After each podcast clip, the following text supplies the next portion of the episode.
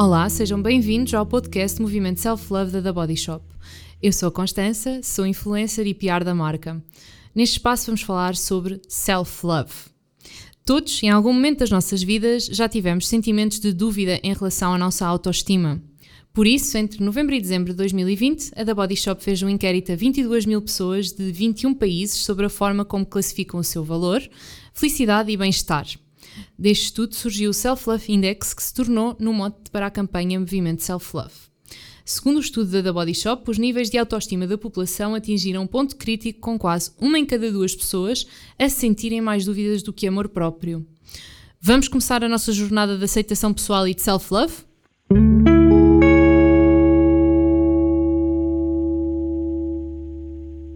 Neste episódio vamos ter uma convidada muito especial que nos vai falar de self-love para mães. Uhul. A nossa convidada de hoje chama-se Joana Barrios. Olá. É uma super mulher, ativista, a, che a- a chefe de cozinha mais estilosa da televisão portuguesa. é verdade. Ah, é mãe, é atriz, apresentadora, escreveu dois livros e muitas outras coisas. Disse tudo bem, Joana? Ah, Sei lá, podes dizer aquilo que te apetecer. É tudo bem. Obrigada. Obrigada pelo convite. Que bom ter-te aqui hoje. Então, hoje é sobre mães, verdade? Hoje é sobre mães. Hoje não é sobre cozinha, não é sobre estilo, é sobre a tua maior profissão. É aquela que ocupa mais tempo. Então, o que é para ti self-love? Hum, eu acho que self-love, acima de tudo, é a ideia de tu conseguires hum, atingir um estado qualquer de harmonia contigo própria. Neste caso, contigo própria, porque tu és a Constança. Mas é, é conseguires esse, hum, esse lugar, ou, ou chegares a esse lugar de harmonia. É quase como atingir o nirvana, mas eh, relativamente a ti, porque. hum, Especialmente para mim, que tenho uma profissão em que, em que o aspecto é uma coisa que Que está muito presente? e que tem um lado muito funcional, não é? Sim, sem dúvida. É- é- há bem pouco tempo atrás, e não estou a falar de há 20 anos, estou a falar tipo 3, 4, hum, a minha imagem era bastante não conforme. E, e isso, às vezes, muitas vezes, fazia-me sentir eh, deslocada, fazia-me sentir sempre insuficiente, no sentido em que eu pensava muito sobre será que tenho de deixar crescer o cabelo, Ah, será que tenho de me vestir de uma forma diferente para ter mais trabalho ou para, ou para ser aceito ou para chegar a determinados sítios. E, Isso não é, não é assim tão distante e aquela questão de. hum, parece que só agora é que estamos numa conformidade de tu podes ser o que tu quiseres. Sim, e ainda bem que isso existe e as redes sociais contribuíram imenso para, para isso existir. Ahm, mas, e, e regressando à ideia do que é que é self-love, até eu atingir este sítio onde sou feliz com aquilo que sou e como sou, eh, demorou imenso tempo e foi uma construção super complicada de, de fazer. E foi uma construção que teve e que ainda tem eh, momentos de uma clarividência extraordinária em que me sinto super confortável comigo e outros em que, oh meu Deus, que disparate, sou terrível e não gosto nada de mim próprio, ou não gosto de me ver.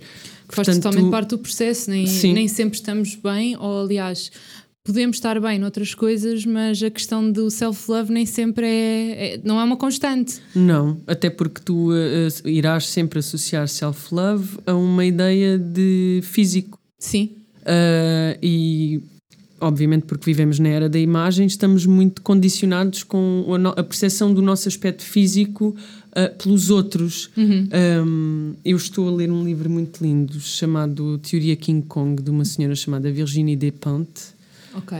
um, até te posso ler a contracapa do livro porque acho que funciona super bem aqui. Escrevo da terra das feias para as feias, as velhas, as machonas, as frígidas, as malfodidas, as infodíveis, as histéricas, as taradas, todas as excluídas do grande mercado das gajas boas. E começo por aqui para que as coisas sejam claras. Não peço desculpa de nada, não me venho lamentar. Eu quero ler esse livro.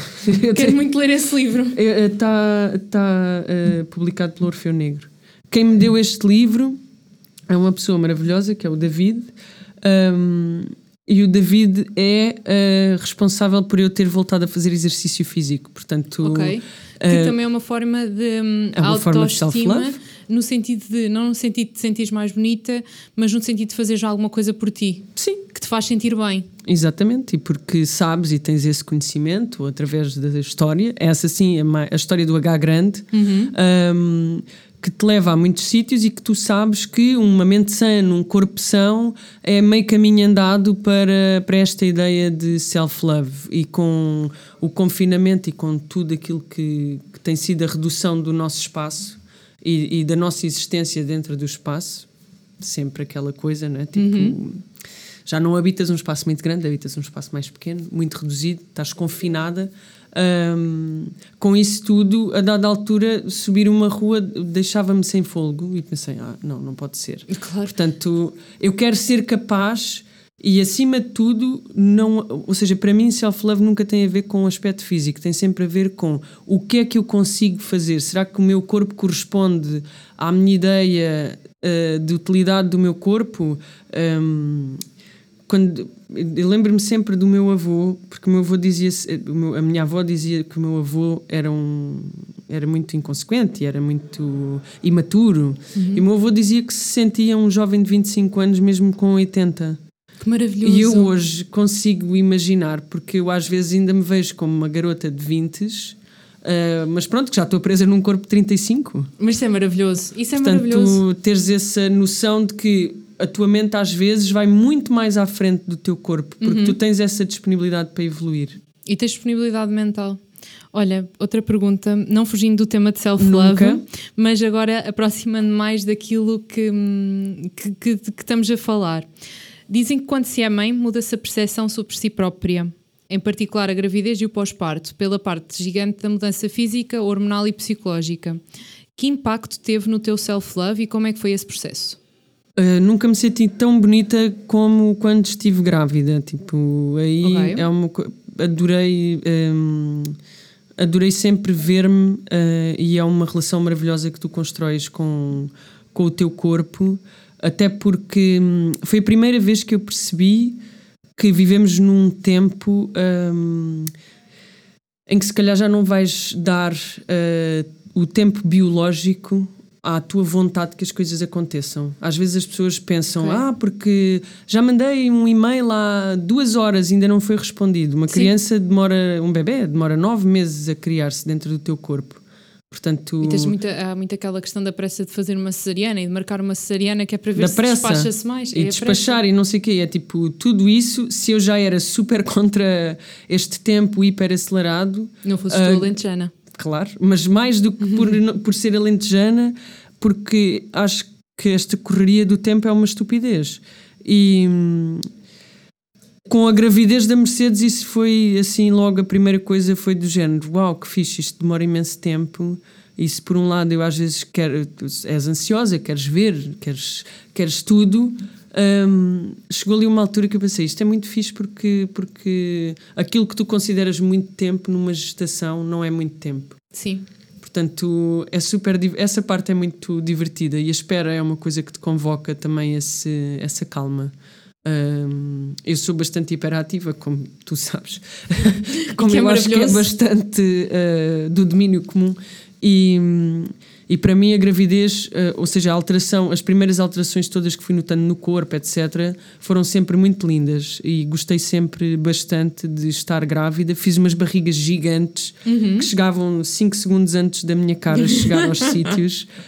Um, e, e, nunca estive preocupada com os quilos que engordava, se tinha estrias, se não tinha. Ou seja, tomava conta de mim uh, o suficiente, na medida daquilo que eu sempre achei suficiente. Simples. Porque o importante é hum, a questão da gestação do bebê e não ficar ligada a coisas que. Hum, a, a destruição da imagem ou como, como, uma coisa negativa e olhar para as coisas de uma forma positiva, de estão a gerar uma vida. Sim, é incrível. Tu de repente estás a fazer unhas, yeah. cabelos. Yeah.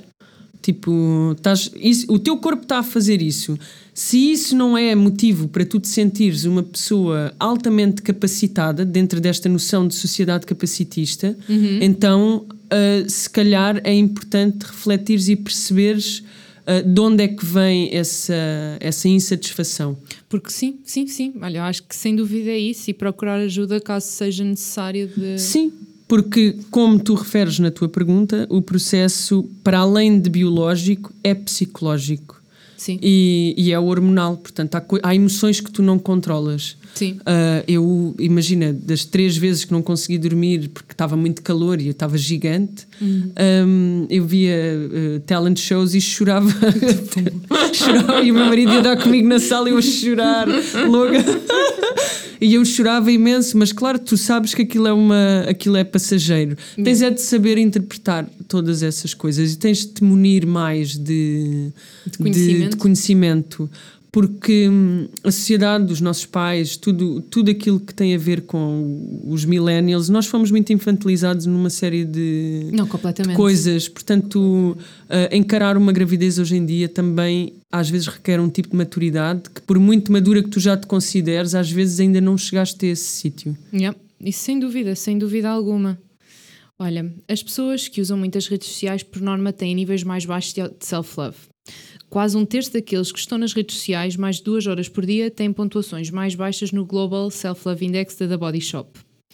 Também é mais provável que se comparem com, os- com outras pessoas que seguem, não apenas com celebridades e influencers, mas também com pessoas que conhecem, amigos, colegas de trabalho.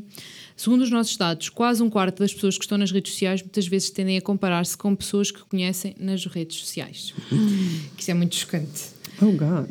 Sentes que existe uma pressão em ser a mãe perfeita pelos exemplos que se vêem nas redes sociais? Não, de todo. Para mim, essa pressão não. Ou seja, como estás a fazer essa pergunta a mim, eu respondo. Eu acho que. Para já, eu e o meu marido decidimos que não mostramos os nossos filhos nas redes sociais. Ou se alguma vez alguma fotografia dos nossos filhos aparece, eh, é porque nós os dois concordamos que aquele momento Faz sentido ser fazia partilhado? sentido, sim. Hum, acho que faz parte de, de- da função do cuidador hum, cuidar Sim, e, e expor, especialmente no nosso caso, não é? Tipo, o Carlos também é um profissional da imagem, portanto, tu tens um perfil aberto, não faria muito sentido nós partilharmos e expormos os nossos filhos. Hum, e eu, de facto, vim de um sítio onde, onde nunca se cultivou em excesso a perfeição. Eu sou muito perfeccionista e sou muito dura comigo própria, ah, mas ou seja, é, é uma reação a, a- a determinados eh, traumas da minha infância. Está tudo ótimo. Eu já, I- I've been there. tu já, já, passa- já ultrapassaste. nem é, não tem a ver com ultrapassar. Tipo, já reconheci que isso existe, ah, já sei que eu muitas vezes me pressiono para ah, corresponder a esse padrão hiper elevado expectativas. Que eu própria criei para mim, mas eu própria já percebi que uh, tenho também de arranjar os mecanismos para não um, engrenar nesse tipo de, de situação. Para meu bem, lá está, temos Óbvio. aqui mais uma questão relacionada com self-love. Portanto, um, os meus padrões de exigência são comigo. Sim. Eu não quero nem impor isso a ninguém uh, e muito menos quero que alguém alguma vez um, se sinta pressionado por este exemplo. Uhum.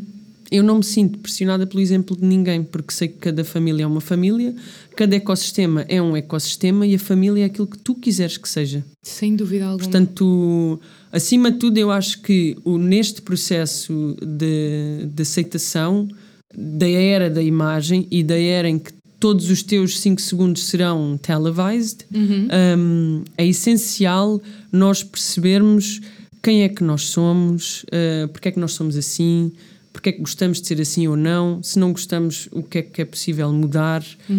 Um, e acho que sentir-te pressionado por fatores externos um, é mesmo muito prejudicial e não devia ser. Eu sou do princípio da internet como tu, tipo, tivemos, eh, curtimos imenso no Mirk e passámos por todos os sítios e foi incrível e temos uma pegada digital enorme e Basicamente. tipo é ótimo, etc, etc, etc. Mas a internet nunca me pressionou, eu nunca me senti pressionada para corresponder a padrões. A internet foi uma coisa que jogou muito a meu favor porque me deix... fez com que eu não me sentisse hum, muito, mais, muito anterior a isso, fez com que eu não me sentisse deslocada e sem pares hum, quando eu não os tinha. Sim. Ou seja, durante a adolescência, tipo, os meus amigos eram do Mirk Sim, sim, sim. sim. Portanto, Percebo perfeitamente. eu sei. Portanto, ou seja, a internet para mim foi sempre um espaço de liberdade e expansão e não um espaço de castração. E acho que é muito isso que hum, as pessoas deviam fazer um shift na- nas suas próprias cabeças e de perceber que a internet deve ser usado como um espaço de liberdade pessoal, de poder exprimir e teres liberdade de ser tu próprio em vez de vivemos em função de uma cancel culture ou de. Sim, porque a partir, por exemplo, cancel culture, a partir do momento em que cancelas, não dás hipótese nenhuma Yeah. Outra pessoa perceber uh, quais são os outros 50 lados do poliedro. Um, ou seja, a internet enquanto lugar de expansão e de tribalização é muito mais interessante porque tu podes encontrar os teus pares, tu podes Yeah. encontrar as tuas comunidades, tu- e é aí, ou seja, é aí que eu quero ver e é aí que eu quero estar. Eu não quero estar no sítio em que, ai, os filhos, eu, os meus, tipo, Sim, é eu isso. tenho os meus, os- Mas tens noção que isto, nós somos um nicho, no sentido de nem toda a gente pensa assim, infelizmente. E a nossa forma de pensar de tu tens a tua vida com o Carlos e com a tua família, eu tenho a minha vida com o João e com a minha família, e isso é a nossa vida pessoal, não é para expor nas redes sociais. Isto Sim. infelizmente é não é uma realidade assim tão comum. Ah, pois, infelizmente, infelizmente. Mas eu acho que mais do que outra coisa qualquer, há muitos fenómenos que nos levam a, estes, a este lugar de indecisão, como os reality shows com as Kardashians, ah, em que de repente todos os aspectos da tua vida podem ser fracionados e capitalizados. Portanto, completamente. tudo isto ah, também contribui negativamente para esta visão distópica do estar em sociedade e da realidade. Portanto, é, é preciso. É preciso ah, lá está, mais uma vez, perceberes o teu lugar no mundo. Não, completamente, completamente. Passando para a próxima pergunta, porque senão nós as duas não- Nunca mais não- vamos nu- parar. Nunca mais vamos parar.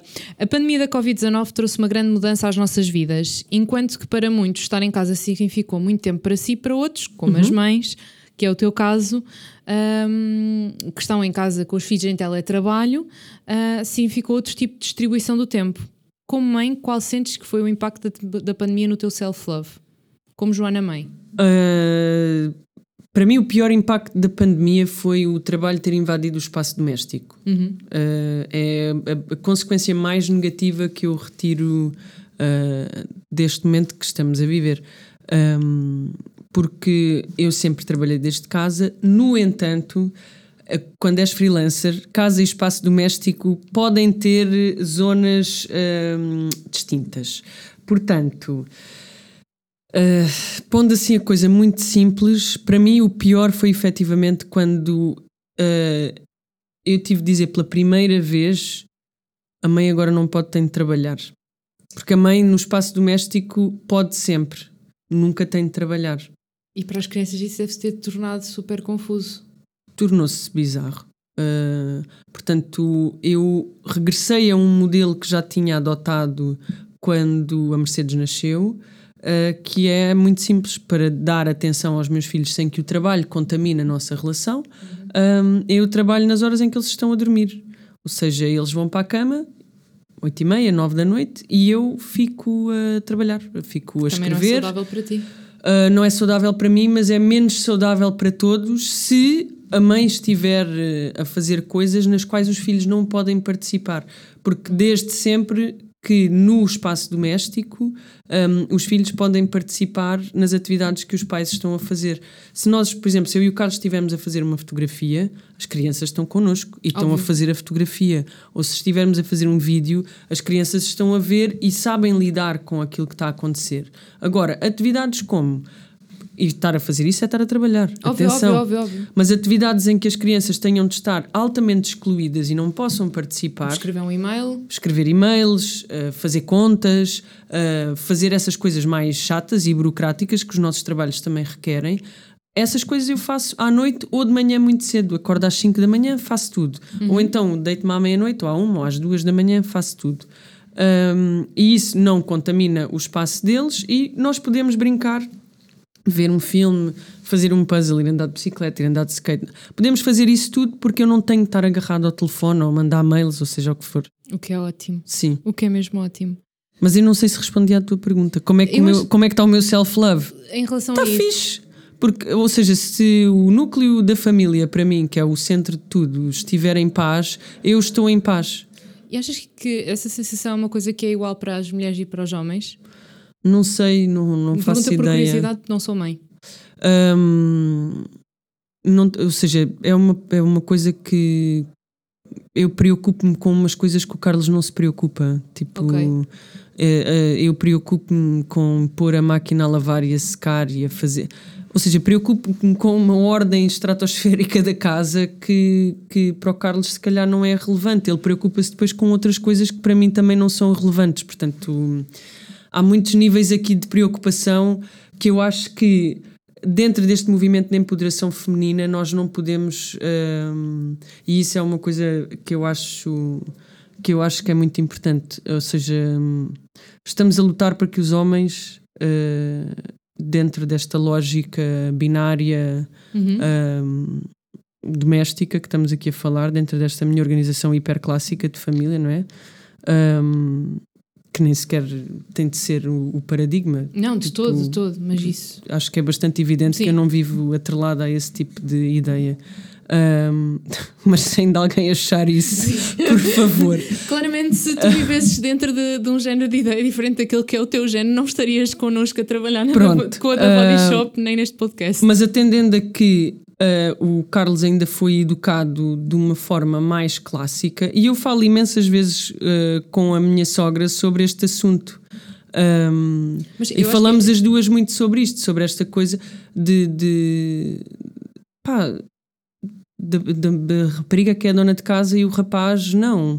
Ah, e nós falamos muito sobre isto, porque ela, minha sogra, ainda por cima, é uma mulher extremamente moderna Uhum. e com uma mentalidade hiper eh, desenvolvida, tipo, super de agora. Tipo, Sim, nós sim, conversamos sim. sobre estes livros. Isso é maravilhoso. Sim, é assim, uma pessoa mesmo extraordinária.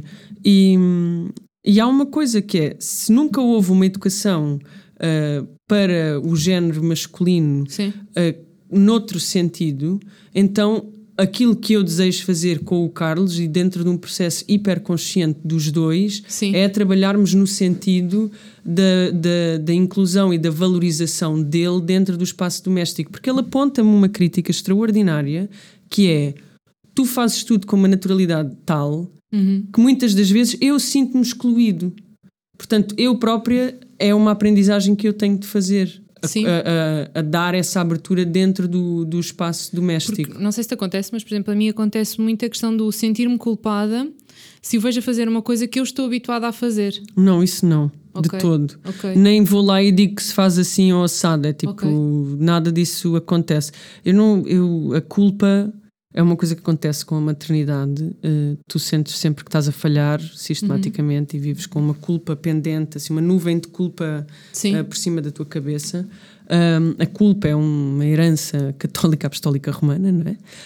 Um, e, e, e não, ou seja, não estou a dizer que não tenhas de sentir culpa, mas tens de combater imenso isso, Uhum. tens de combater ativamente essa noção de culpa, porque hum, não, não, ninguém consegue viver sentindo-se permanentemente culpado. Claro, sem Portanto, dúvida, sem dúvida. é essencial começarmos a, a- a- a- a consciencializar-nos e a entrar neste tipo de processos de tomada de conhecimento do self um, para que possamos desbloquear isto e que isto comece efetivamente a evoluir. E, tens, e, e o exercício consciente que te leva nesse sentido é aquele que, te, que depois te permite uh, pôr-te em causa. Eu ponho-me em causa a toda a hora. Uhum. Eu não sou detentora da verdade, nem sequer da minha própria verdade. Óbvio. Tipo, como eu não me E cancelo é e, não cancelo nada, tipo, estou sempre em fluidez, estou sempre desejosa de receber mais estímulos e de poder pôr-me em causa relativamente a esse tipo de, de Isso é, estímulos. su- isso, isso é super saudável porque faz com que hum, no momento em que por acaso falhamos em alguma coisa em que da vida normal, partimos um prato, qualquer coisa, não, não se sente uma pressão tão grande de ai, falha, tipo, falhei. Não, é uma coisa não, natural. olha, falhou a mão, caiu o prato para o chão. Caiu o prato para o chão. E é uma coisa super natural porque o ser humano é mesmo assim. Podes sempre utilizar aqueles ditados ótimos que é perdeu-se a forma. Perdeu-se a forma. Isso Quando é se parte um prato, é tipo, é já uma perspectiva filosófica do partir, é tipo, perdeu-se a forma. Perdeu-se a forma. Perdeu-se aquela forma. Ganhou-se outra. está desfragmentado. é tipo, uau, que extraordinário. Podes começar a analisar todos os pedaços. Um vai parecer um triângulo, outro vai ser um caco, um é um bocadinho de pó e depois há um pedação sempre maior. Sim. Pronto, tipo, Que é o mais fácil de desfragmentou-se. pôr no lixo, na verdade. Exato, não te cortas tanto. Mas é só isso, é tipo, é olhares para ti e para o espaço, para tudo dessa perspectiva. eh, às Uma vezes. um- perspectiva diferente. Sim, mas eu sei que o cotidiano nem sempre te permite isso, portanto. É um processo Sim. evolutivo. Sempre. Joana, como é que geres o teu tempo para cuidares de ti do teu self-love? É algo que consideras no teu dia a dia?